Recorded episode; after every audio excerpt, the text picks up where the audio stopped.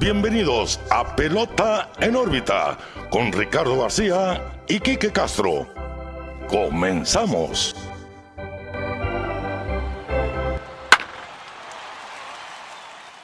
Hola, ¿qué tal amigos? Bienvenidos a un nuevo episodio de Pelota en órbita. Los saluda como todos los lunes Ricardo García y también como todos los lunes estoy muy bien acompañado de mi amigo y su amigo Quique Castro. Quique, ¿qué onda? ¿Cómo estás? Muy bien, Ricardo. Pelota en órbita 105. 105. Grabado un domingo. Domingo de flojera, flojeroso. Un saludo a todos los que están viendo la NFL ahorita. Eh, nos afectaron a nosotros los amantes del béisbol porque todos los juegos fueron recorridos más temprano porque Sí. pues, obviamente el estelar es la NFL en Estados Unidos. Eh, pero antes de su recordatorio semanal, quiero darle un enorme agradecimiento a mi amigo eh, Gerardo Valenzuela, nuestro Sí. amigo, nuestro fan. Eh, nos regaló aquí un, un Funko. Eh, pues quien no sepa qué es un Funko, pues es un muñequito Coleccionable. coleccionable de vinil. Eh, pues la verdad yo tengo muchos de mucha variedad, pero este en especial pues ya se la saben, ¿no? Sí. Desde Show, Show, el Show, Show Geotani, bateando. Eh, la verdad, un hermoso detalle. Muchas gracias, amigo. Te quiero mucho. Y la verdad me gustó mucho el detalle. Nos pusimos ahí. Estuvo, estuvo muy chistoso porque desde que lo pidió me mandó el screenshotazo de que pidió algo.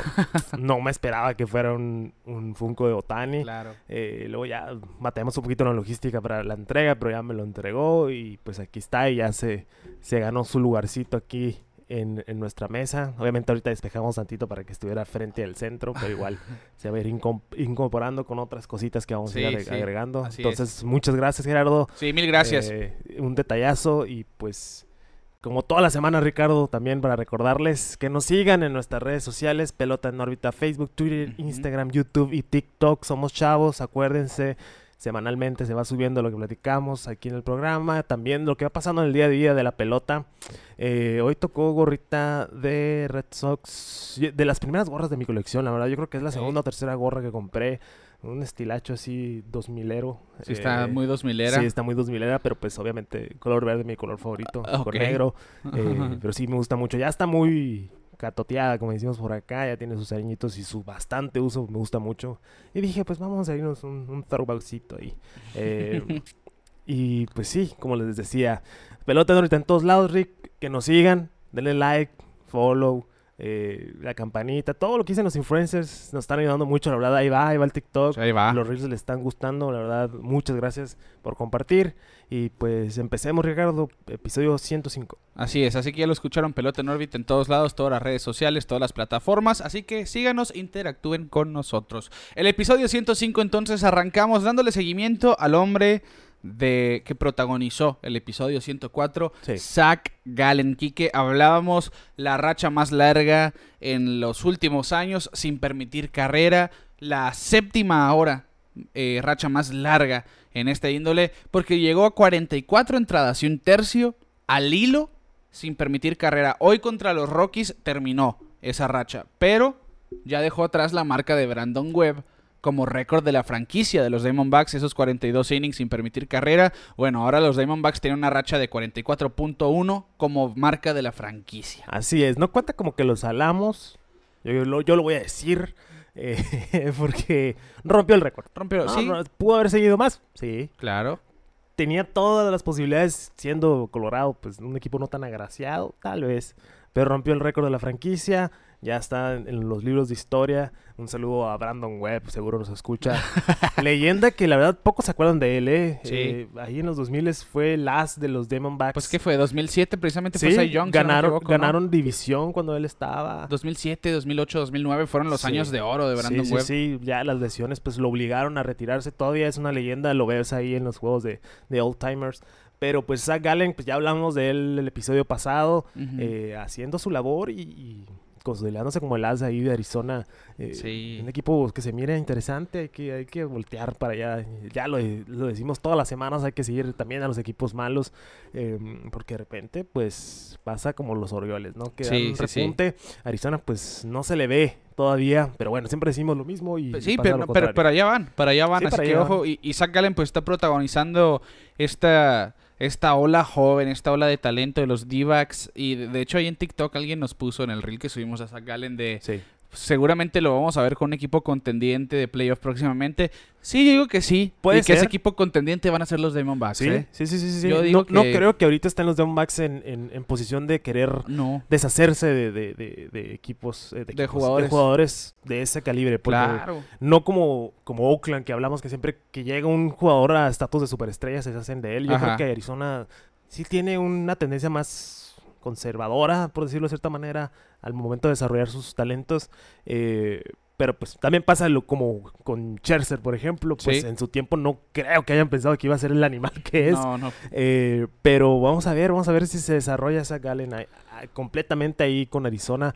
Yo creo que tiene todo para, para sobresalir. Sí. Más que nada la, la falta de presión en un equipo como Arizona eh, y enfrentarse con equipos buenos, porque la, pues, se sabe que el, el oeste de la Nacional no es fácil y pues él, él está teniendo un tremendo, una tremenda labor ahí con, con los- 100%. Y, y después de, de la salida de hoy contra los Rockies de Colorado, pone sus numeritos con récord de 11 ganados y 2 perdidos, efectividad de 2.50, 27 salidas en la campaña, 158 innings y 2 tercios, donde ha permitido 44 carreras limpias y ha punchado a 163 bateadores, poniendo un whip de .91 y un promedio de la oposición de 185. Se mantiene liderando en estas estadísticas. Así que lo dijimos el episodio pasado, Sí. lo remarcamos esta semana. Se metió de lleno la conversación del Cy Young Zach Gallen. Claro. Que la Liga Nacional la tiene muy difícil con Sandy Alcántara, que pues Tony Gonsolin que se fue a la lista de lesionados y todo, pero ahí está Zach Gallen, Julio Urias incluso ya también se está metiendo en esa conversación porque ha estado intratable en sus últimas Sí. salidas. Al final vamos a ver qué sucede ahí. Este último mes lo va a definir 100%. Va- Yo siento que Sandy Alcántara sigue siendo ese favorito. Pero al final, bueno, ahí está el dato. Zach Gallen terminó su racha. Se queda en el séptimo puesto en, en- en estas rachas históricas de entradas al hilo sin permitir carrera con 44 y un tercio. Y se quedó nada, ¿eh? De, de empatar a Greinke con 45, a Sal Magley, a dos outs de Sal Magley, de hecho, con 45 innings. Así que, bueno, ahí está un esfuerzo que simplemente De es- aplaudirse. Es, de aplaudirse. Sí, totalmente. Pudo ser mejor, claro, pero en el béisbol actual Es que está en chino. Es, es el béisbol. Sí. Así es el béisbol, se sabe. O sea, no puedes dar por hecho que, que el equipo más malo, por eso decimos, reitero, hay que ver equipos malos, que no te van a hacer daño. Eh, todo equipo es peligroso y pues Galen no pudo extender más su, su racha, pero pues muy decente, más que decente diría yo, eh, su, su performance y pues ya están los libros de historia de Arizona. Así es, así es. Y, y hablando de lanzadores, Quique, hablando de pitchers y hablando de, de... Mira, antes de... Estamos viendo el juego de los marineros de, de Seattle contra los Bravos de Atlanta. Michael Harris segundo acaba de irse para la calle. Van perdiendo 6 a 2 con ese 6 a liderato 2. de medio juego de los Mets. Sí, Así que más Se- al rato en el apretó, rondín. Se apretó el asunto ahí, no puede perder, no debe perder Bravos, pero bueno, ahorita platicamos. En el rondín vemos eso. Sí. Así que, hablando de pitchers, un apellido que suena, que no está en el Salón de la Fama, pero... Que suena y pesa. y- Sí, pero es de los máximos exponentes sobre la loma. Clemens. Clemens, así es. Clemens, The porque Rocket. Hablamos... Pasen- si no saben de quién hablamos, Ahí está el los perfil. invito que pasen al perfil de, de los primeros episodios de Pelota en órbita. Sí. Sí, está, ahí lo pueden buscar y pues el perfil de Roger Clemens. Pero en este caso hablamos de su hijo, Sí. Cody Clemens. Cody Clemens que no es lanzador, hay que mencionarlo. No es lanzador, pero pues fue protagonista de unos momentos, mira, Sí. que, Así, es, que es de lo que más, me- siempre que pasan cosas así, eh, hace que me vuelva a enamorar del béisbol. Sí, es que La dan verdad. gusto, ¿eh? Sí. Y, y se ve, ahí es cuando ves, es un juego. Al final es, un juego juego. y hay que divertirse. Exactamente. Bueno, en fin, Cody Clemens, hijo de la leyenda Roger Clemens, lanzó una entrada en contra de los Angels en esta derrota 9 a 0. Entró perdiendo 9 a 0. Es por eso que Cody Clemens, no pitcher, entró a lanzar. Él es un utility en los Tigres de Detroit. La curiosidad es que fue la sexta vez que se subió a lanzar Sí. por los Tigres de Detroit, porque pues es un equipo al que no le dio bien. Con una diferencia de seis carreras pueden entrar a pichar jugadores de posición. Y él ha entrado a decir, bueno, pues a poner el apellido Clemens en alto, ¿no? sí, sí, sí. pues mira, de que trae el béisbol en la sangre, lo trae. Chance no es el jugador que fue su padre. Obviamente físicamente es totalmente diferente. 100% diferente. Eh, pues ahí hay otros temas por, de por medio. Pero Clemens papá era un monstruo en la loma, ¿no? Su hijo ya es un poquito más delto, Sí, ¿no? sí, sí. se ve más ágil. Pero entra a pichar, eh, como dices, a un equipo, con un equipo de Detroit, pues no, no está jugando nada ya. Están vacilando ya el último mes de temporada. Contra, Así ¿no? es. contra el señorón Shohei Otani. Eh, pues mira, se nos hizo de una manera muy extraña, pero se hizo ver un Clemens contra Otani eh, en este juego de Detroit. Y pasa algo que, que la verdad yo, no- yo no hubiese pensado que iba a pasar. No, yo tampoco. Cuando vi a Otani contra un jugador de posición, dice, dije, a ver qué tan lejos la pone Otani. Sí. Bueno, pues fue todo lo contrario, porque Cody Clemens ponchó viendo a Chohei Otani con una especie. Mira, el picheo iba tan lento que no sé si era curva o cambio, pero iba a 68 millas, Sí. con un movimiento hacia afuera, a la esquina. Le tiró una fichita. Sí, como sí, una-. Sí, así lo dejó parado. Otani al final no supo qué hacer contra ese lanzamiento. Y pues al final lo celebra, obviamente. Claro, ¿no? Acabo de ponchar al MVP del 2021. No, no vas a guardar la emoción de, de ponchar a un jugador de grandes ligas, y menos si es un favorito al MVP, y Así menos es. si es uno de los pitchers y de los bateadores más dominantes del juego. Sí. Un fenómeno. Y comenzamos otra vez con su sección de Show Show el Show. De este, y pues se emociona, ¿no? Hace el, el fist así de celebración. Incluso le guardaron la pelota. Otani Se la firmó. se la firmó. Le firmó la pelota y, y se subió a redes sociales la foto de la pelota firmada eh, en el case de pues para exhibirla, ¿no? sí, el se- exhibidor. el exhibidor. eh, La, la firma fue lo que me gustó a mí. claro, claro, pues es que mira, Pero sí, sí, sí viste que se la grabó, ¿no? La Sí, pelota. sí, sí, Gua- gua- What a nasty pitch le puso. sí, sí, sí, qué, qué- qué lanzamiento tan grosero. Tan grosero. Obviamente, pues también parte de, de la diversión. Claro, de esto, claro. Y, y Otani es reconocido por eso. También es una persona con, con un, un muy buen carisma, a pesar de no hablar un inglés nativo y que... Pero se va bien con todo. Sí, es- eso es lo que me llama mucho la atención ahora en el juego de estrellas, que, que ven a Pujols precisamente, Sí. cómo se acerca con él, a pesar de que en la mayoría del tiempo eh, depende de, de su traductor. Claro, y luego Pujols siendo latino, obviamente Sí. habla inglés Muy bien. ah, muy bien, pero pues es que te digo, Ricardo, el béisbol es un Sí, deporte sí, sí. hermoso y hay un lenguaje, un, un lenguaje universal entre los peloteros. Claro. Eh, incluso lo vemos, ¿no? En, en- en- baterías de, de, de pitcher catcher que ninguno de los dos hablan el idioma y, Y se entienden a la perfección. Excelente y, y, pues Otani es un señorón, es súper carismático y lo tomó de la mejor manera porque así debe ser. O sea, no sé si recuerdes o, o hayas leído alguna vez que el béisbol antes era pura seriedad. puro- Seriedad.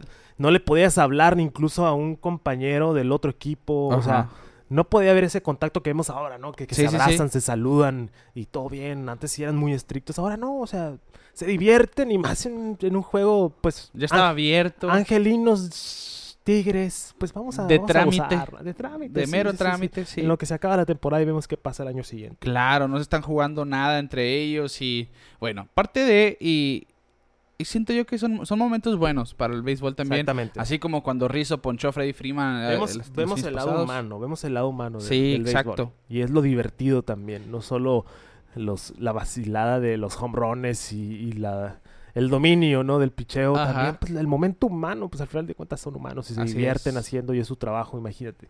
Qué chulada. Pues al final entonces Cody Clemens está ya nomás a 4.671 ponches de alcanzar a su papá en su carrera. Ya Pues, pues está en la carrera, Sí, ahí por- está. por ahí algo va, se Por ahí va. Por Ahí algo va. se empieza. Y la curiosidad aquí también es que Cody Clemens ha tirado seis entradas ¿eh? esta temporada, obviamente en juegos abiertos así, Sí. y ha permitido tres carreras. Así que seis innings, tres carreras, está salida de calidad acumulada. Sí, sí, mejor que muchos relevos, ¿eh? Sí, sí, sí, así que pues, está haciendo su trabajo cuando lo llaman ya, cuando, cuando ya se desbordó todo. Bueno, estamos hablando de Otani también. Porque se va a hablar, se va a hablar de Otani. Sí, ya este a eso cierre... venimos, la verdad no le ponemos el Otani Show porque queremos hablar de todos los equipos, pero se va a hablar de Otani. Y, y siento yo que esta temporada no hemos hablado tanto. Bueno, es que el año No lo pasado. suficiente. El año pasado Tani hizo cosas nunca antes vistas y esta Sí. temporada pues ya nos dejó el precedente y por lo tanto se mencionaba nomás. Pero esta segunda mitad arrancó con todo, está cerrando con todo. De hecho, en los últimos, en los últimos juegos estaba teniendo arriba de 300. Ha sido eh, pues el mejor jugador de los Angels en los últimos dos años. Cuando Trout está sano, pues obviamente, eh, por ejemplo, Trout, hago ese paréntesis, tiene seis juegos seguidos conectando home run. Rompió récord de franquicia, ya tiene todos los récords ofensivos. Está a dos del récord de las grandes ligas y hoy lo banquearon, ¿eh? Hoy lo banquearon a ver si eso no afecta su ritmo. Paréntesis ah. cultural. Entra Andrés Muñoz a fichar por los marineros de Seattle en la octava alta con un out. Hombre, en primera, vamos a ver cómo le va. ¿Cómo le va? Al, de, al, de los mochis. Al de los mochis Y, y volviendo al tema, bueno, Otani ya está haciendo que hablemos de él, porque ya se cerró esa conversación al MVP. Y, y por eso está la portada de este episodio como la ven en sus plataformas. Porque hay tiro. Sí, hay tiro. Y ahorita vamos a hablar del caso de los dos. Pero hablando de Otani, meramente, ayer lanzó contra los Astros de Houston, que lo ha hecho excelente en contra de los Astros esta temporada. Y los Astros podrán decir, pues sí, pero al final él no va a jugar playoff y nosotros sí. Bueno, ¿qué importa? Pero Otani contra Houston ha estado intratable. Ayer, cinco innings donde ponchó a 7, bajó su efectividad, pero tuvo que salir por una ampolla en su dedo índice. Phil Nevin, el manager, dice, ok, a lo mejor sí podía seguir, pero no, no, queríamos que... Sí, no queríamos que esa ampolla hiciera que no pudiera tirar la próxima semana. Así que fue la decisión correcta, sobre todo ahorita que no están yendo a ningún lado, ¿no? alcanzó la velocidad más alta en su carrera con un lanzamiento Chohei Otani. Ponchó a Kyle Tucker con una recta de 101 millas, 101.4 millas. Hay que ser exactos porque luego... Sí, sí, sí. Ahí está. Ese es la, no es nomás el récord de Otani. Es la velocidad más alta que ha registrado cualquier pitcher de los Angels desde que se registra la velocidad de los lanzamientos. Se dice que Nolan Ryan llegó a tirar 104 millas eh, antes de Haroldis Chapman. Pero pues. Pero con los Angels no fue, por lo menos. Así que. No, no hubo registro de. Exactamente. Y lo que está haciendo Tani, pues simplemente se sigue superando a él mismo, que es lo más impresionante aquí. Sí. Este año, como pitcher, ha dado un paso adelante pero gigante, porque ya, ya incluso lo están catalogando muchos como si él solamente lanzara, tiene el potencial de ser el mejor pitcher de la Liga Americana y todo eso. Yo lo creo también. Obviamente, pues no, puedo, no podemos decir que el mejor del MLB, pero está en esa conversación de los mejores pitchers del béisbol de grandes ligas. Y a lo que voy, Kiki, aquí es que está teniendo una temporada increíble. Ya lo comentamos el año, el episodio pasado que está haciendo como un cambio. En, el año pasado batió más y pichó un poquito menos. Ahora está batiendo un poquito menos, está pichando mucho mejor. Y aquí traigo la comparativa de las últimas dos temporadas, Kike. El 2021 con el BAT tuvo 46 home runs con 100 producidas, 80 extra bases, batió de 257 con un OPS de 964 en 158 juegos. En la Loma tuvo récord de 9 y 2 efectividad de 3.18, 130 innings y un tercio, 156 ponches, whip de 1.09 y un radio de ponches por cada 9 entradas de 10.8. Ahora esta temporada con el BAT tiene 34 home runs, tiene 88 producidas, 63 extra bases, promedio de 267 un OPS de 896 en 135 juegos. Y en la Loma récord de 12 y 8 con efectividad de 2.55 en 141 entradas, donde ha ponchado a 188 bateadores, tiene un whip de 1.06 y tiene el mejor radio de ponches de la MLB con 12 ponches por cada 9 entradas lanzadas. ¿Qué más quieren? ¿Qué más quieren? Quiero que me, que, me digan. No, es que más quieren. La diferencia como pitcher está clarísima. Es abismal. Es, es mucha. Son 11 innings más, claro, pero también son 32 ponches más en solamente 11 entradas. El dominio está. El récord, pues sí, a lo mejor 12 y 8 no es lo mismo que 9 y 2. Pero pues pero es, variable. Es, circunstancial la victoria y la derrota eh, meramente. Y el bateo es lo que a mí me llama la atención. Este está en un ritmo donde puede superar incluso los numeritos del año pasado. Sí, su OPS donde llegó a coquetear con el 1000 la temporada pasada, eso sí no lo veo eh, tan posible, pero está a 4 milésimas del 900. Tiene 63 extra bases en 23 juegos menos que la temporada pasada. Así que con lo que le resta de temporada podría llegar muy probablemente a 40 cuadrangulares nuevamente, a 100 producidas nuevamente, a 75 o más extra bases. Y ya viéndolo de esa manera, dice uno, ok, ve los números que tiene la Loma. Y esos números de élite que te está poniendo arriba de 70 extra bases con OPS de 900, 100 producidas, 30 home runs o más y eso, y no le das el MVP.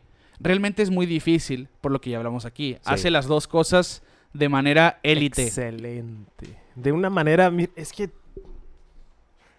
lo hemos repetido muchas veces. Eh, siento que no estamos dimensionando el impacto que está teniendo Choque Otani en el béisbol. Eh, para mí sí es el MVP. Igual vamos a hablar de, del otro candidato al, MVP, el, otro favorito al MVP. Eh, se pone en duda Otani porque no, pues no fildea, nomás pichea una vez cada cinco días. Claro. Pero oye, picheame una vez cada cinco días y picheame de calidad. Y el día que piches bateas. Y batea el día que piches. Y el día que no piches, igual bateas. Ajá. O sea, siento que se compensa, ¿no? Sí, sí, sí. Igual está haciendo una labor defensiva, porque pues ese, es el argumento, ¿no? De que el, pitcher no puede ganar el MVP porque pues tiene su premio. Pero pues, oye, Otani no solo es un pitcher. Y es un excelente bateador. Sí, e, ese es el, esa es la cuestión aquí. Y sabemos que en Japón sí fildeaba. Aquí por cuidarlo no lo hace, pero tiene todo para ser un fielder excelente. Sí, sí, sí. Esa, esa es la, la, la, realidad aquí. O sea, lo limitan para cuidar el físico. Obviamente. Para que pueda rendir. Para que te aporte ok, a lo mejor no te cubre los tres espectros, fildeo, bateo y picheo, pero te va a cubrir dos de los tres excelentemente. Y cuando pichee va a fildear un poco también. Sí, al final. Eh, pero ¿cómo te va a fildear si te está ponchando en promedio a 12 bateadores en nueve entradas? Sí, o sea. Me explico, o sea, está haciendo su trabajo. Es increíble. Es increíble lo que está haciendo. Y lo vamos a seguir hablando hasta que yo creo que hasta que le pase algo y ya deje de jugar. Pero Tani es, es un hito del béisbol ya, es, es es un fenómeno. Y lo está demostrando cada año, está haciendo mejor trabajo. Eh, los primeros años fueron titubeantes, vino la lesión, vino la operación, regresó más o menos, pero ahora mira, no sé qué duda ni qué más quieren como evidencia para que Otani sea su jugador favorito. Mira, la cuestión aquí es que el cometa Halley. Dicen que cada 75 años pasa el cometa Halley. Así es. Babe Ruth fue el, único que, la, semana pasada lo dijimos, ya no, es que ya no se compara, ¿no? Ya no existe comparación en lo que hizo uno con el otro. Pero el referente es Babe Ruth porque pichó y batió. Sí. Estamos hablando que lo hizo en 1910. Dieces. Estamos hablando de hace 110 años, 112 años. Y Otani es el primero que llega a hacerlo de manera protagónica. De protagónica, profesional, eh, duradera, yo creo. Sí, pues, o sea, hemos visto pocos años realmente, pero... No, no, no, pero, pero, por ejemplo, hemos visto cosas, por ejemplo, ni me acuerdo el nombre del pitcher, pero el que te tiraba con dos manos. Eh, Pat Bendit. Lo vimos y hablamos de él y decíamos, wow, qué, qué cool, o sea, algo que no vemos. sí, claro. Pero, ahora no duró. no duró. Otani ya tres temporadas muy buenas ya te puedes, ya puedes decir, wow, sí fue algo, Tani. Exactamente. O sea, no sabemos cuánto nos va a durar y hay que disfrutarlo mientras nos dure, pero ahora no puedes decir que nomás fue un chispazo, fue de suerte o la temporada corta. No, no, no. Ya tenemos dos, una muestra de dos temporadas, esta y la interior, de Otani, a su full. Y está haciendo giras la liga. Sí, sí, sin duda. Pues vamos a seguir hablando de él. Sí, es prepárense, porque este cierre de temporada y vamos a seguir viendo numeritos acumulados de, de este japonés que simplemente son de, de videojuego. De esa, es la, esa es la cosa aquí. Agarra el de show, haz un jugador que haga las dos cosas y le sube a todo y es un notario. Y hablando de eso, Ahí está el otro, la otra cara de la moneda. Alguien que está jugando al The Show, el modo Road to the Show, el modo carrera, lo puso en Rookie. Sí, Rookie con los... Con los eh, le subió los, los splits a lo más alto. A lo más alto poder, le puso velocidad, contacto, le puso contacto. Sí, eh, simplemente alteró en todo. Los sliders que le tiraran, que le tiraran puros strikes. No es que lo haga yo, pero... Le sé. Le sé. le tiraran puros strikes para poderle pegar. Eh, Sí, alteró el videojuego. Sí. Para batear a como quiere. Porque Aaron Judge, Kike, eso no está a debatir. Es el mejor bateador del 2022. Así es. Eso no se puede negar. No hay manera de decir lo contrario. No hay manera de decir que no es un impacto en los Yankees de Nueva York del 2022, a pesar de que andan titubeantes en el cierre. Ajá. Eh, yo creo que la organización de Nueva York va a cometer un error si no lo trae de regreso. Sí, 100%. Quieras o no, es el talento de casa que estabas esperando desde, yo creo, desde los grandes cuatro, ¿no? Sí. Desde Jeter, Petit, Posada. Posada, Sí, sí, ¿cuál sí. es el otro? Eh, Mariano Rivera. Mariano Rivera. Eh, Eh, es, es el talento puro. Yankee le quedan bien las, las rayas, las estrellas, iba a decir, los. Stripes. Los stripes. Y ahorita estamos viendo la mejor versión de él, la versión Sí. de videojuego, la versión que siempre se habló y, y no veíamos la consistencia en Judge, ya sea por la ofensiva o por la salud. Pero ahora estamos viendo la mejor versión de Judge y, y también es, es un claro contendiente del MVP. Yo obviamente tengo favoritismo por Otani porque pues, somos el show show del show y lo quiero mucho.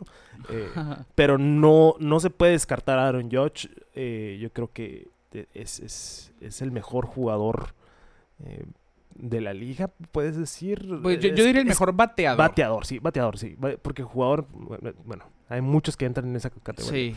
Eh, pero sí, o sea, yo creo que diario ves un highlight de, de Judge pegándole la pelota como si fuera nada, como si fuera Como- un wiffle ball. Como pelota de golf, sale de su bate, sí, sí, sí, simplemente. Y aquí están los numeritos de Aaron Judge. No hay nadie que esté haciendo lo que está haciendo Aaron Judge en la caja de bateo. Por eso no se debate que es el mejor bateador y es el más temido, el que más terror le tienen los equipos. Es líder en estas estadísticas. Tiene 55 cuadrangulares, 121 producidas, 112 anotadas, un OVP de 412, un slogan de 683, un OPS de 1095 y 342 bases totales. Hay estadísticas donde lidera las mayores, otras en la Liga Americana. En ambas es exponente esta campaña. Aparte, batea de 308, tiene 16 robos de base, excelente en los jardines, que es lo que por eso su WAR es tan alto. Tiene un WAR de 9 Aaron Judge Sí. esta temporada, increíble, realmente. Y es por eso que estamos hablando de Aaron Judge como el favorito para muchos al jugador más valioso. Está el debate que, que yo no lo apruebo tanto, pero sí, sí, Lo comprendes. sí lo comprendo. El que Aaron Judge está haciendo que los Yankees se mantengan como contendientes esta temporada. Y sí, 100%, porque el lineup de los Yankees ha sido eh, decepcionante a lo que vimos en papel. Desde un principio Aaron Judge y Stanton fueron los quienes cargaron con él. Stanton se apagó, se lesionó, lo que tú quieras. Y Aaron Judge ahí estuvo, a pesar de un slump breve.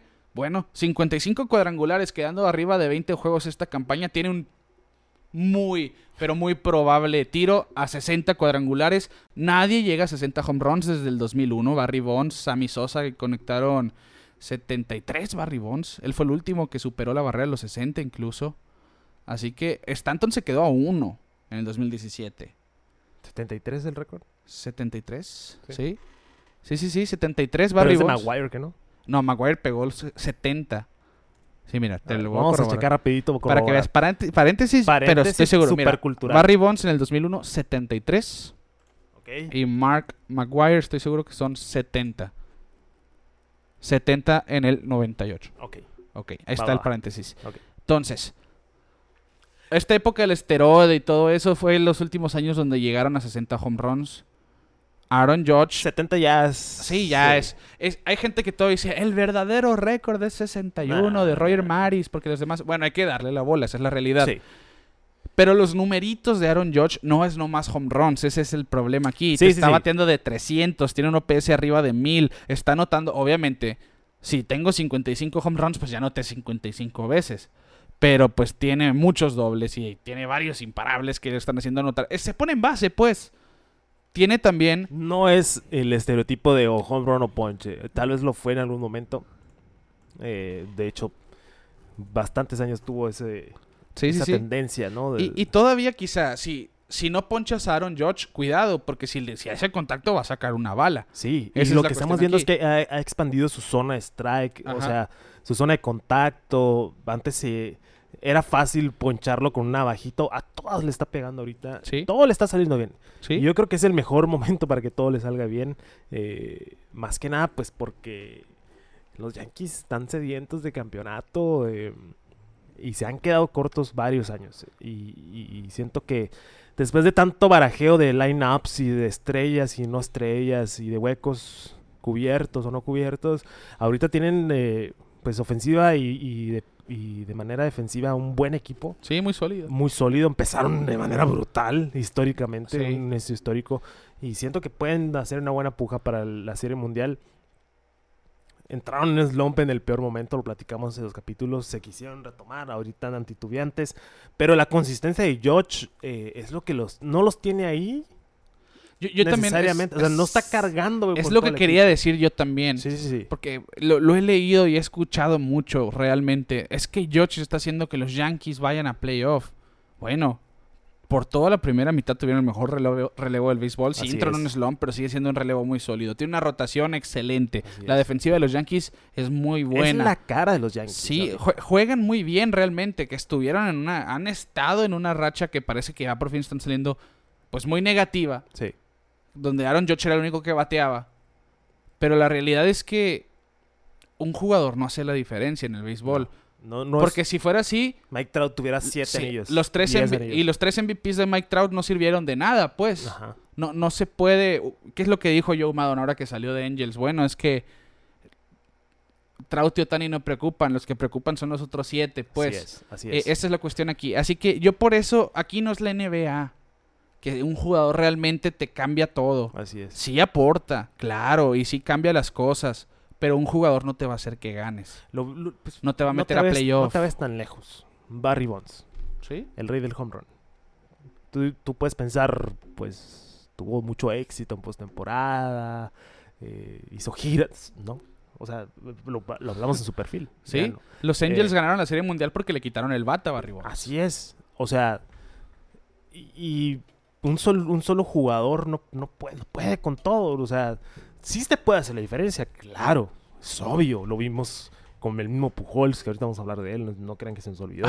Eh, Big Papi se me viene a la mente que aquí está enfrente, que son jugadores clutch, pero sin tener, por ejemplo, hombres en base. O un Exactamente. picheo que te pueda mantener una... Que te permita llegar a ese momento clutch. Así es, que te tenga el juego amarrado a una, dos, tres carreras máximo. O sea, son muchos factores. Y más en una temporada de más de 160 juegos. Obviamente un solo jugador no te va a poner a 14 juegos en primer lugar. Sí. Eh, eh, hay, que, hay que ser un poquito más analíticos en ese aspecto. Pero, pero, esto no quita el impacto y la importancia que ha tenido Aaron Judge en el, el equipo de Yankees de Nueva York. Sí. Puede ser que le den el MVP a él por dos razones. Una, obviamente, no es porque traiga la gorra puesta, pero una, porque es de los Yankees de Nueva York. Y dos, porque su equipo va a estar en playoff.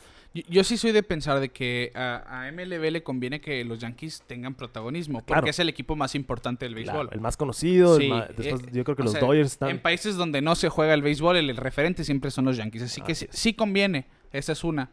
Y, ¿y cuál era tu segundo punto? Perdón. El segundo punto es que los Yankees están en playoff. Sí. Para mí, Que esa fue. Yo por eso digo, ok, si realmente te metió a playoff, tómalo. Pero si tu equipo no te llegó a playoff, no le quitas puntos por eso al Así jugador es. MVP. Porque Bryce Harper el año pasado, recordamos lo que hizo en esos últimos dos meses de temporada, no llegó a playoff. Pero puso números increíbles y Sí. le ganó a Fernando Tatís, que tuvo pues el cierro flojo, fue su mala suerte al final. Y Sí. Juan Soto, que también ahí quedó en el segundo lugar, cerró muy fuerte. Y no llegó a playoff, Juan Soto tampoco. O sea, lo que vamos es, es un Mm. deporte muy diferente donde un jugador depende de los demás. sí. Que El- sí, él puede ser el motor y puede ser la bujía, pero no puede solo. Así que yo, yo no pienso que este sea el claro ejemplo del por qué tienes que ser el MVP. Sí, sí, sí. No, o sea, no, no está casado, pero si a mí me dieran a votar, yo sí votara por Josh, por ejemplo. Porque a mí sí se me hace importante que el equipo pues tenga una buena actuación. Yo sé, yo sé que un jugador no te hace la diferencia. Chance me escucho un poco contra- contradictorio, pero también siento que el chiste del MVP es el, el jugador que logró un impacto en su equipo, o el jugador más valioso de, un- de la liga, no sé. Eh, sí está medio... La Pues conversación es es, muy amplia sobre, sobre la cuestión de los premios. Eh, ¿Cuántos ganó consecutivos Mike Trout, por ejemplo? Pues no, no me, no me- no- Bueno, aquí lo voy a ¿Cuántos ver. tiene Mike Trout? Tiene Ah, tres. tiene tres. Creo que ganó dos o los tres fueron consecutivos. Eh, no, de hecho ninguno fue consecutivo. Entonces, Ganó 2014, 2016 y 2019. Ah, bueno. De este, hemos hablado de Mike Trout como el mejor jugador del béisbol durante los 10 años que lleva, 10 o más años en la liga. Pero nomás tiene una, sol- una sola aparición en playoff. ¿Sí? O sea, sí, sí. es muy, muy, muy, una conversación muy amplia.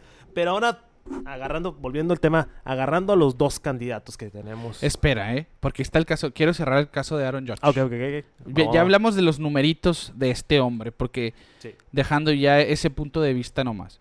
Pero lo que está haciendo él en el campo como individual es de MVP meramente. Sí son números para entrar a esa conversación. Ya hablamos todo lo que lidera. Pero también hay que destacar, Aaron Judge era un hombre que se ponchaba mucho en sus primeros años sobre todo. Y todavía pues como un hombre de dos metros tiene una zona de strike muy amplia, por lo tanto sí, es. sí es fácil de ponchar. Pero se ha hecho muy disciplinado en la caja de bateo. El año pasado lo vimos. Esta temporada va de líder de bases por bolas en la Liga Americana y sobre todo de bases intencionales en las mayores. Así que no es nomás un hombre que, que va a llegar y te va a sacar la pelota del parque, sino que te va a negociar picheo tras Te picheo, va a hacer batallar. te va a hacer batallar y cualquier descuido te va a guagua. castigar. Así que ojo. Y el, y el caso, que este es el que, el que quería exponer a favor de Aaron Judge. Siempre entra ahora con los Yankees. Siempre entra de los antiyanquistas el tema...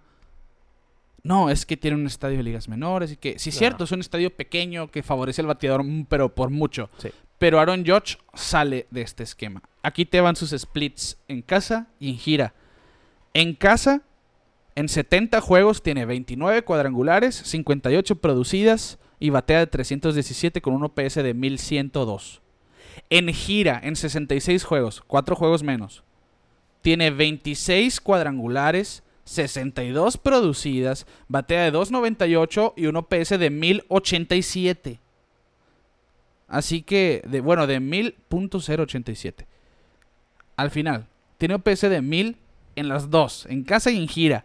Tiene dos, eh, tiene tres home runs menos en cuatro juegos menos en gira, pero tiene tres dobles más. Tiene más producidas en gira. Tiene más bases por bolas en gira, 41 contra 46. Así que a él no le importa dónde juegue. No.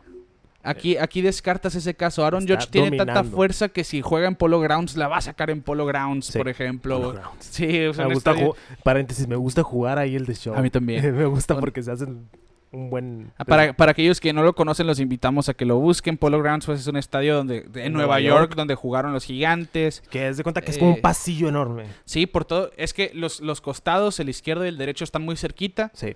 Pero conforme se va estirando el campo, el fielder central se va ampliando y ampliando y ampliando. Y son, ¿qué? 500 pies por No el central. algo así. imposible sacarla por todo el centro. Sí, sí, sí. Jueguen en el de show.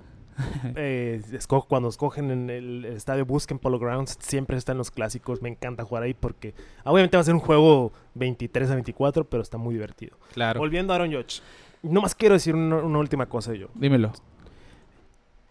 Por mi salud mental y por la de los fanáticos de los Yankees, espero que la temporada de Aaron Judge sea el principio de varios años de dominio y no solamente un chispazo por contrato. Porque ya lo hemos platicado. Incluso Pujols es parte de es esa parte lista de estos jugadores que tienen un año monstruoso. Puedo hacerte un listón ahorita. Un año monstruoso en su año de contrato. Firman un contratazo de agencia libre. Y simplemente de ahí cuesta abajo.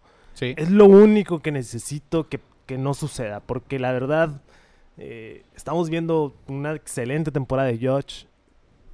No sabemos si se va a quedar con los Yankees de Nueva York. Espero y sí. eh, porque si no, que flojera quitar la zona del juez. Pero espero y que no pase eso. Es lo único que yo quiero. Que, que Josh sea. Se quede en ese. Que no nomás sean palabras. Porque yo siento que sus temporadas anteriores se hablaba nomás de del Josh Sí. poderoso, dominante, que sí lo fue en cierto punto, pero ahora es como nos decían, o sea, no sé si me estoy explicando. o No, yo, yo sí, te, bien. sí te entiendo. O sea, no, no, no es nomás. Que, se, que, no más, que nomás sea el nombre, pues. claro, o sea, sí, está siendo esa figura a la que le tienes Sí, que tener miedo porque es un gran bateador. Exactamente. Y si no se gana el MVP, el Hank Aaron Award es para él porque ha sido Sí. el mejor bateador de la Liga Americana y del Así es. béisbol esta temporada. Ese, ese va a ser su premio de consuelo. Que, ojo, no estoy diciendo que no va a ganar el Sí, jugador va a, estar, valioso. va a estar fuerte la pelea. Sí, sí, 100%. Al final, mira, nadie genera más terror que este hombre, lo Así sabemos. El juez tiene el WAR más alto de la temporada, de, de- de la campaña, con Nueve. 9. paréntesis cultural. Home run. ¿Quién, ¿Quién lo fue? pegó? ¿Quién lo pegó? ¿Otra vez? Michael Harris. Michael Harris se pone 6-5, ¿eh? Seattle, Atlanta, novena entrada alta, dos outs. Wow. Wow, wow. Atlanta, necesita esta victoria. Ricardo, ahorita Es, platicamos es- de eso. es una carrera de diferencia, pero bueno. En, en fin. Tiene muchos puntos a favor Aaron Judge. Eso Sí. no me, de eso no me cabe duda a mí. ¿eh? Sí. Y aquí está el debate. Y les vamos a dejar en Spotify el poll para que lo vean. Para ustedes, ¿quién es el jugador más valioso de la El Liga MVP de Americana? la Liga Americana. ¿Otani o Judge? Yo voy Judge. No, bueno, no, no, no. Yo veo Otani. Yo veo Otani. Otani, Otani, Otani, Otani. Ok. Nomás porque lo tengo aquí, lo quiero mucho. Mira, yo, yo le doy a Otani el MVP por, porque por lo que está haciendo. Está pichando a nivel de un Cy Young y está bateando al nivel de, de un bateador muy De productivo. un Silver Slugger. Sí, de un Silver Slugger, simplemente. Está haciendo las dos cosas. Y le puedes pedir a Chohei Otani que te conecte 55 home runs. Sí se lo puedes pedir. Sí. El año pasado lo vimos, conectó 46. Pero no le puedes pedir a Aaron Judge que te ponche a 200 bateadores en una temporada. Así es. Así lo veo yo. Realmente es que... Y hasta parece injusto a veces, que ya lo hemos platicado. Es que pero no hay es lo otra que referencia. Es, es lo que es. No hay otra Para mí el jugador más valioso es el que te gana un juego con el bate y también te va a ganar uno la lo- con la- en la loma una vez a la semana. Es verdad, los Angels no van a ningún lado, pero no es culpa de Otani, porque por Otani han ganado muchos juegos. Así es. Así, que, sí, exactos. 12 en la loma, por lo pronto. Sí. Eh, así que es, es muy difícil para Eh, mí el, no- el es no un decir... tema enorme, ¿eh? Sí, Es un y- tema que y, podemos lo platicamos aquí, es que Otani no ha robado tanto esta temporada como el año pasado, no ha robado bases, es lo único que no ha hecho este año. Pero, es que siento que está el balance, pues. Sí, sí, Está el balance entre la ofensiva y el picheo. Está en ese punto. O sea, puede hacer las dos de una manera excelente. Ajá, Como dice, el año pasado batió más, pero pichó menos. sí. Y ahorita están, está ahí. Están las dos. Y pues abrimos la conversación, la verdad. Eh, ¿Quién es su MVP chance? Y nosotros nomás estamos hablando de dos y en su mente está alguien más. Claro. También se acepta. Los invito a que comenten. Pe- que y, y yo te lo digo, eh, a mí no me viene a la cabeza en la americana un tercer candidato No, al MVP. no, no, no, no. No me viene. Está do- son dos caballos y los dos están durísimos. Y, Sí. y va a ser. Yo creo quien se lo gane va a ser polémico. Ya sea Otani o Judge. Sí, es- el que digan van a decir que le robaron al otro. Exactamente. Esa va a ser la yo realidad. creo que aquí. en ese punto estamos. O sea, y, y te voy a decir una cosa, hay tantos fans de los Yankees que si gana Otani, lo van a odiar los claro, Yankees. claro. Lo claro, van a odiar claro, los Yankees. Y si gana Yoch, pues todos los que son anti Todo el resto que de la son MLB. más, sí, porque son muchos más los que no, no, no simpatizan con los Yankees. Pero al final, los dos están ten- teniendo una temporada calibre MVP. Exactamente. Simplemente, Yoch es el mejor bateador. Otani es el jugador más completo. Así es. Es el único que hace dos cosas al mismo tiempo. Así que está difícil, está difícil. Yo voy a Otani también. Sí. Yo digo que se va a llevar dos MVPs. eh, Sí, sí, sí. Y, es, y es claro que lo estamos diciendo eh, con favoritismo. ¿eh? Si hay favoritismo por medio. Yo, yo lo digo, yo, yo sí lo digo con objetividad. Yo sí, no. yo sí Yo quiero mucho simpatizo con Otani mucho y todo, pero así fuera el otro candidato, quien tú quieras, si fuera Mike Trout incluso, porque al principio de la temporada se hablaba, era Trout contra George, pero Trout se lastimó y todo esto. Sí. Pero va, se puede dar ese debate, ¿es Trout o Otani también? El, Trout u Otani, el, el candidato al MVP en los próximos años, por ejemplo. Porque si Trout está sano, que lo demostró este año, está en la conversación siempre. Sí. Llegó a la lista de lesionados y está macaneando Trout. Ya, ya no entra esa conversación, yo creo, pero va a recibir votos al MVP. Sí, porque pues también es uno de los bateadores más puros de, de toda Sí. la MLB. Sí, simplemente. Y bueno, vamos a ver en qué termina esto. Quedan 25 juegos aproximadamente eh, para ambos equipos. Está, está muy cerrada esa carrera del MVP. Yo creo que está muy interesante en qué va a terminar y a ver qué sucede. A ver qué sucede. Bueno, vamos a cambiar la página entonces, Kiki. Nos vamos a ir entonces de, de una leyenda a otra. Pero una leyenda que ya tiene 20 temporadas, una leyenda que está persiguiendo la cifra dorada, una que nomás tres hombres tienen en sus saberes. No lo voy a decir. Y es que No lo voy a decir. Me niego a decirlo. Pero Albert Pujols, ahí le lleva. es posible, No, dijimos. no, no, no, Es no sé. Muy, muy no, posible. No sé yo. Yo no lo voy a decir. eh, pero ahí va. Ahí va. Cuidado. Ahí Hoy, mira, el sábado conectó home run por todo el jardín izquierdo. Un slider que le dejaron colgadísimo en la parte de adentro. Castigó home run de 411 pies, 111 millas por hora y todo eso, ¿no? Hoy le dejaron una recta en la esquina de afuera arriba. La empuja por todo el central. Un balazo. Empató a Aero del sábado. El domingo lo superó. Y Albert Pujols, la máquina, ya es el latino con más home runs en toda la historia de las mayores. Toda la historia. Dejen que, que... Toda la historia. Toda la historia. Entiendan eso. No hay un latino con más home runs que Albert Pujols. Esa es la importancia de este pelotero. Yo creo que es algo que la gente no ha dimensionado en los últimos años. Que con su bajón le empezaron a faltar el respeto a la leyenda, Cuarto. que es la máquina. Es el cuarto. Cuarto. De ahí no va a pasar. Esa es la verdad.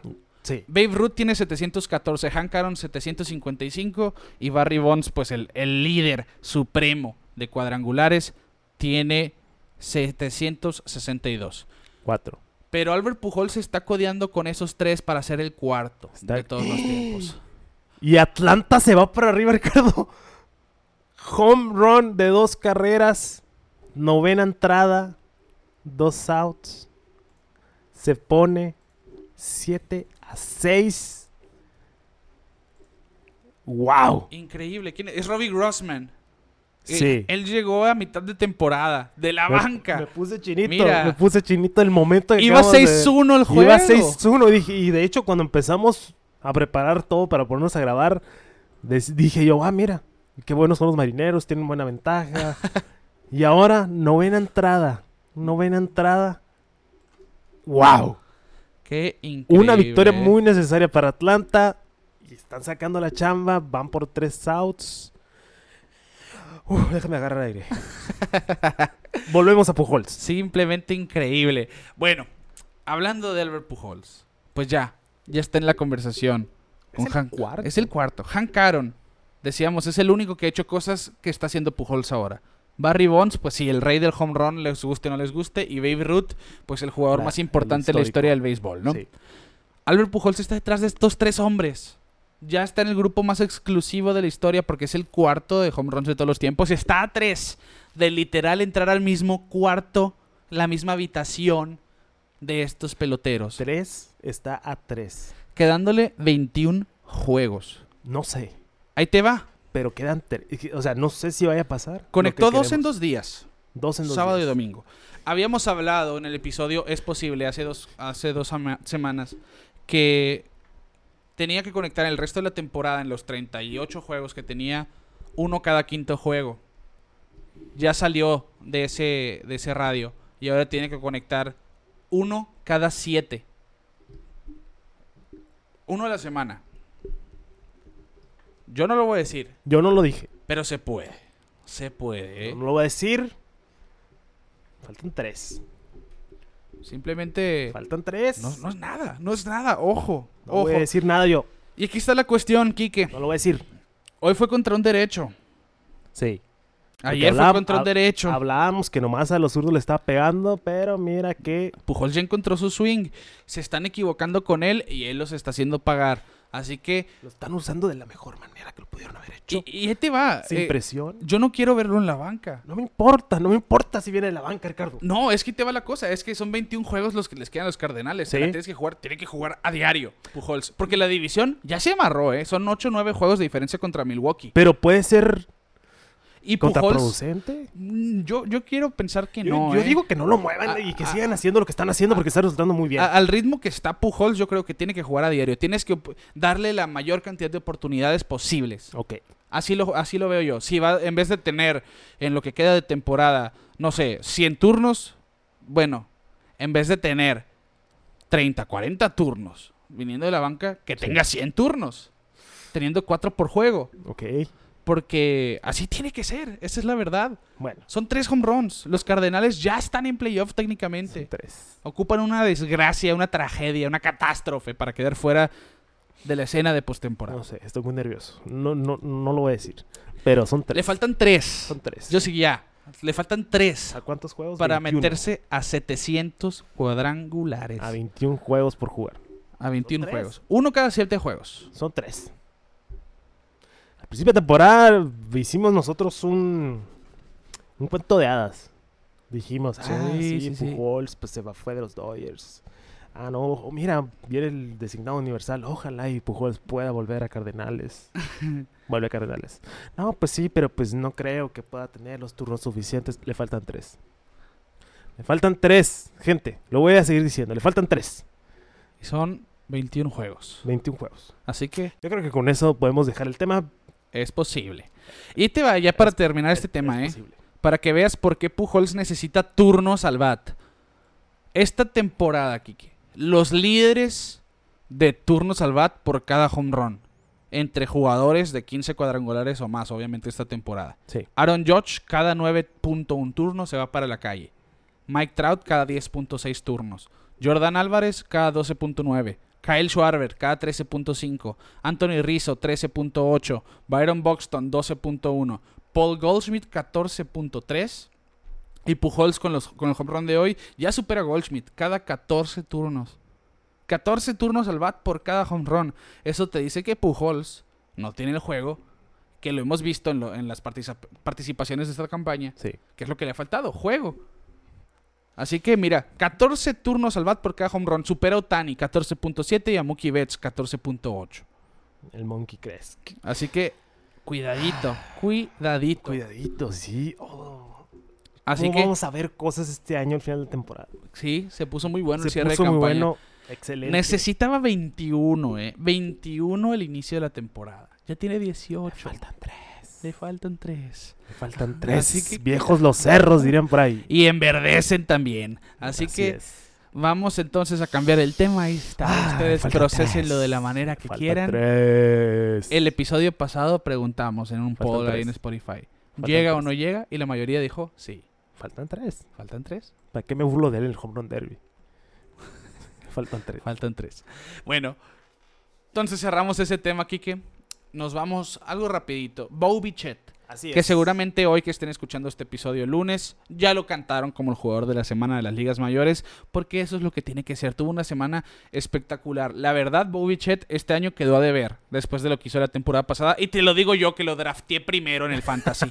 la Eh, historia se repite. Sí, pero al final, al final, mira, está poniendo unos buenos números. El problema de Bobichet es que le va a tirar a todo. No quiere bases por bolas, él quiere Sí, sí, hacer sí. swing. Bueno, el pasado 5 y 6 de septiembre tuvo dos días simplemente increíbles. Y pues por lo mismo hizo historia, hizo algo que nadie nunca había hecho. Entre el 5 y el 6 de septiembre acumuló 10 hits, 9 producidas, 7 carreras anotadas, 5 hits extra bases, 4 cuadrangulares. Y esto es algo Quique, que ningún jugador de la historia había logrado hacer. Poner estos numeritos en el margen de dos días. Nadie lo hizo. Nunca desde que se hizo oficial la estadística de la carrera producida en 1920. Como saben, siempre hay estadísticas de todo. Bobby Chet poniendo su, pues, su huellita ahí, ¿no? En los libritos. Y pues si un equipo de Jays que pues sigue en el estilo y afloje, ¿no? Ay, ahorita lo vamos a repasar en el rondín, pero, Sí. Pero pues muy importante estas rachas en este momento de la temporada, sabiendo que tienes a rivales a vencer muy duros. Y pues el flow, el flow de Bichette. Sí, el bow flow. El bow flow. Que, que de hecho es el mejor bateador del mes de septiembre hasta ahora, Quique. Y aquí está el split de septiembre. Tiene el OPS más alto de las mayores, 1733 en el mes de septiembre y batea 525. Esta semana nomás de 500 con 5 home runs, 13 producidas. Así que Bobby Chet, si no es nombrado jugador de la semana, pues no, no, no, no estoy enterado de quién lo pudo haber superado.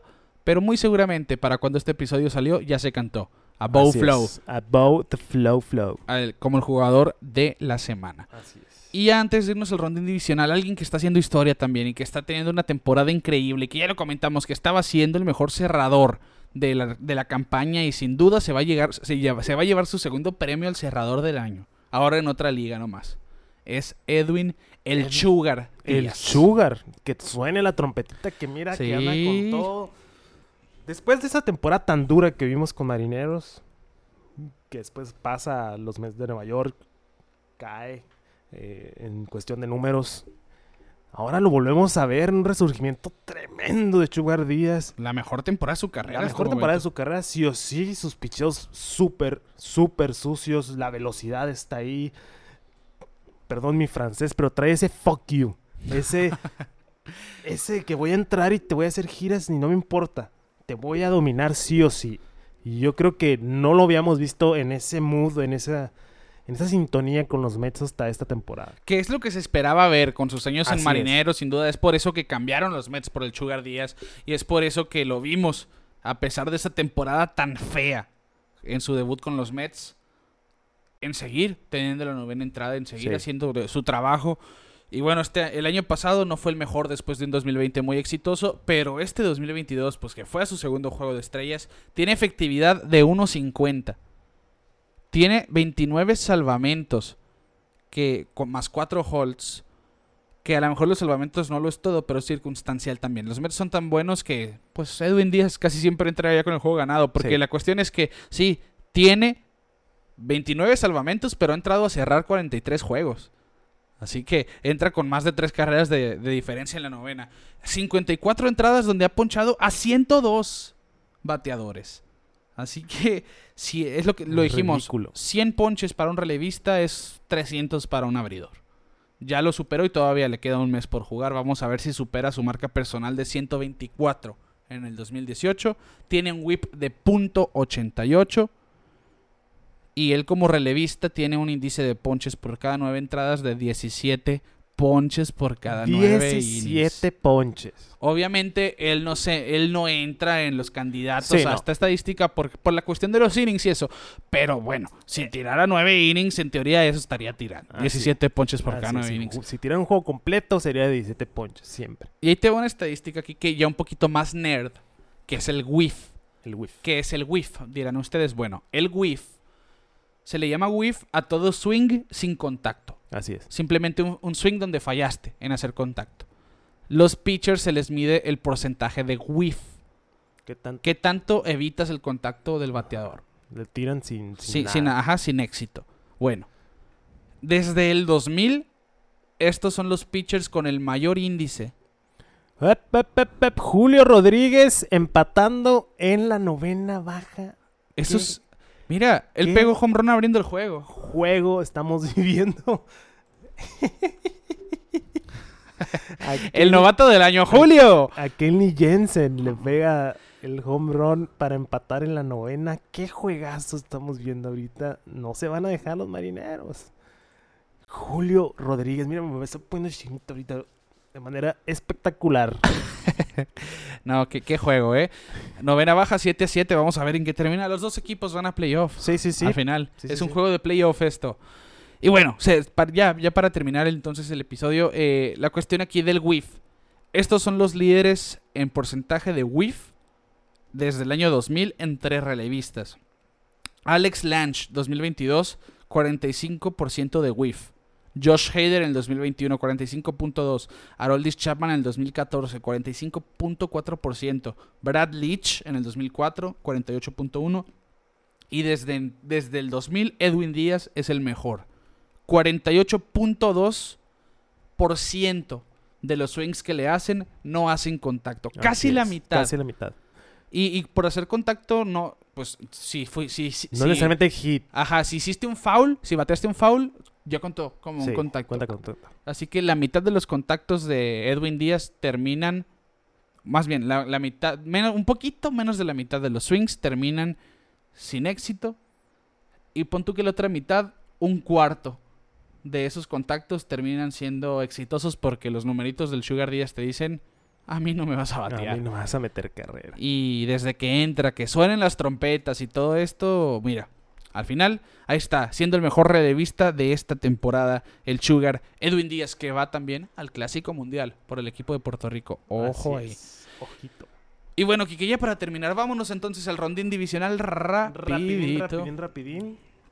Y nos vamos entonces, como siempre, empezando por el este de la Liga Americana. Los Yankees se mantienen al frente, le ganaron los dos. Una paliza días consecutivos a Macanearon a los Rays en los últimos dos juegos, se separaron a cinco juegos y medio.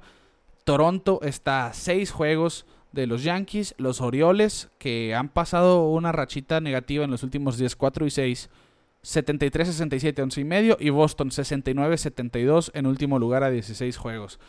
En la Americana Central, 73-65, los Guardianes de Cleveland se mantienen a dos juegos y medio de ventaja sobre los White Sox. Y ya cuatro juegos y medio. Minnesota ha perdido. ha tenido Sí, perdido los últimos tres, dos y ocho en los últimos diez. Los White Sox se mantienen a dos y medio, ya con récord positivo por fin. Tony La Russa con sus complicaciones médicas dijo yo no quiero estorbar ahí, vamos a ver lo que Miguel Cairo puede hacer con el equipo, si el equipo dice ok La Russa vuelve ya, pues se reincorpora, pero él dice que si mi salud es una cuestión que nos distrae, yo no vuelvo. No va a regresar. Vamos a ver. No va a regresar. Puede, puede ser que no. Ya lo estamos viendo dos juegos, pero bueno. Kansas City pues a 17 juegos y Detroit a 20 ya eliminados. Bueno, a 4 y 6 juegos respectivamente de eliminarse. Cuando vemos el batazo elevado de Suárez se quedó con ella. ¡Se acabó el juego, Wakoff! Eugenio Suárez. Eugenio Suárez. ¡Wow! ¡Wow, wow, wow, wow! Home número 30 para dejar el terreno Atlanta. 8-7. ¡Wow! Qué malo Jansen. Jansen siendo Jansen, ¿eh? Oye, qué juegazo nos tocó. Yo creo que ha sido el más emocionante que nos toca ver en, en, episodio. En episodio. wow, wow, wow. Estos marineros son algo especial, eh. Abusado. No les da para ganar la división. Estarán a once y medio, pero. Van al wild card. Van al wild card, sí o Dos de tres. Ay, ay, ay. Pasamos al este rapidito, sí, Ricardo, al este de la Nacional que hablábamos mucho de los Bravos de Atlanta porque están a un juego de los Mets de Nueva York. Están ahí en la pelea. No, creo que se queda uno, uno y medio. Uno y medio. Uno y medio ya con esta derrota. Sí. que no es eh, nada, aún así. No es nada, no es nada. Y ojo que los Mets no les está yendo tan mal. No están siendo los Mets, pero simplemente Atlanta anda enrachado, aunque ahorita pues perdieron de una manera triste. Bueno, no triste, porque hicieron una tremenda remontada, pero pues los marineros sacaron lo mejor de este juego. ¡Wow, wow! Sí, me emocioné bastante. sí me emocioné bastante. Eh, y pues Filadelfia, 11 juegos, Miami, Washington ya en su casa eliminados oficialmente, matemáticamente, eh, de la contienda por la división. Vámonos rapidito a la central. San Luis con 8 juegos de ventaja a Milwaukee. Es lo que te digo. Es lo que te digo. Y a dos juegos del comodín, Milwaukee ya. Sí. Como te digo, San Luis ya tiene un pie dentro. De hecho, sí, sí, sí, sí, No, me sorprende. Es, esa es la razón por la que digo, Pujols tiene que jugar a diario. Ves el standing y dices, no, no hay manera. Pero es que eh, ocho jueguitos, una, una, racha mala y una racha buena, pues se puede voltear, ¿no? Bueno, no sé. De hecho, van a empezar serie entre sí. Se va a poner interesante. el martes empiezan serie entre eh, sí. Ahí se define ya al 100% ¿Sí? la división. El número de eliminación de Milwaukee es 14. Todavía hay chance. Nos quedan 21 juegos. aprox. Eh, Chicago, Cincinnati, Pittsburgh en su casa ya eliminados de contienda divisional. Y el oeste, pues ya en el dominio total de los Dodgers de Los Ángeles a 20 juegos de San Diego. Que no, no esperaba un margen tan grande. Eh, pero pues San Diego siento que no ha hecho el clic necesario. 5 y 5 en sus últimos 10. Eh, a tres juegos de eliminación de la división. La división. Arizona, San Diego, Arizona, San Francisco, Colorado ya eliminados de la contienda divisional. Que de hecho los Dodgers es el único equipo que ya matemáticamente tiene el playoff asegurado. Ya está en playoff. En playoff, no sé, sea división, sea wildcard, ya, ya tienen playoff asegurado. Y nos vamos al wildcard precisamente. Tampa Bay, Seattle y Toronto en la Liga Americana tienen el comodín. Baltimore ya se aleja a cinco juegos y medio. Parece que los Orioles se quedaron sin gasolina. Y siento yo que sí se va a quedar ya el wild card. Eh, es un milagro lo que necesitan estos equipos. A como están jugando los marineros, que ganaron su tercero en fila. A como está jugando Tampa Bay a pesar de perder los últimos dos. Toronto, como han resurgido estas últimas semanas. Siento yo que el wild card ya se queda de esa manera. Sí. y White Sox y Minnesota todavía tienen chance. En su división. En cuestión divisional.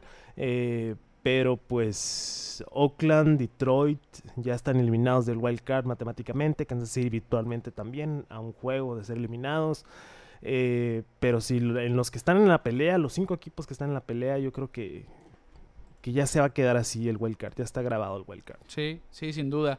Y nos vamos entonces a la Liga Nacional, donde los Bravos de Atlanta tienen 10 juegos de ventaja en el wildcard sobre los Phillies. San Diego tiene el tercero. eh, está a un juego de, detrás de los Phillies. Y Milwaukee está a dos juegos del tercer comodín.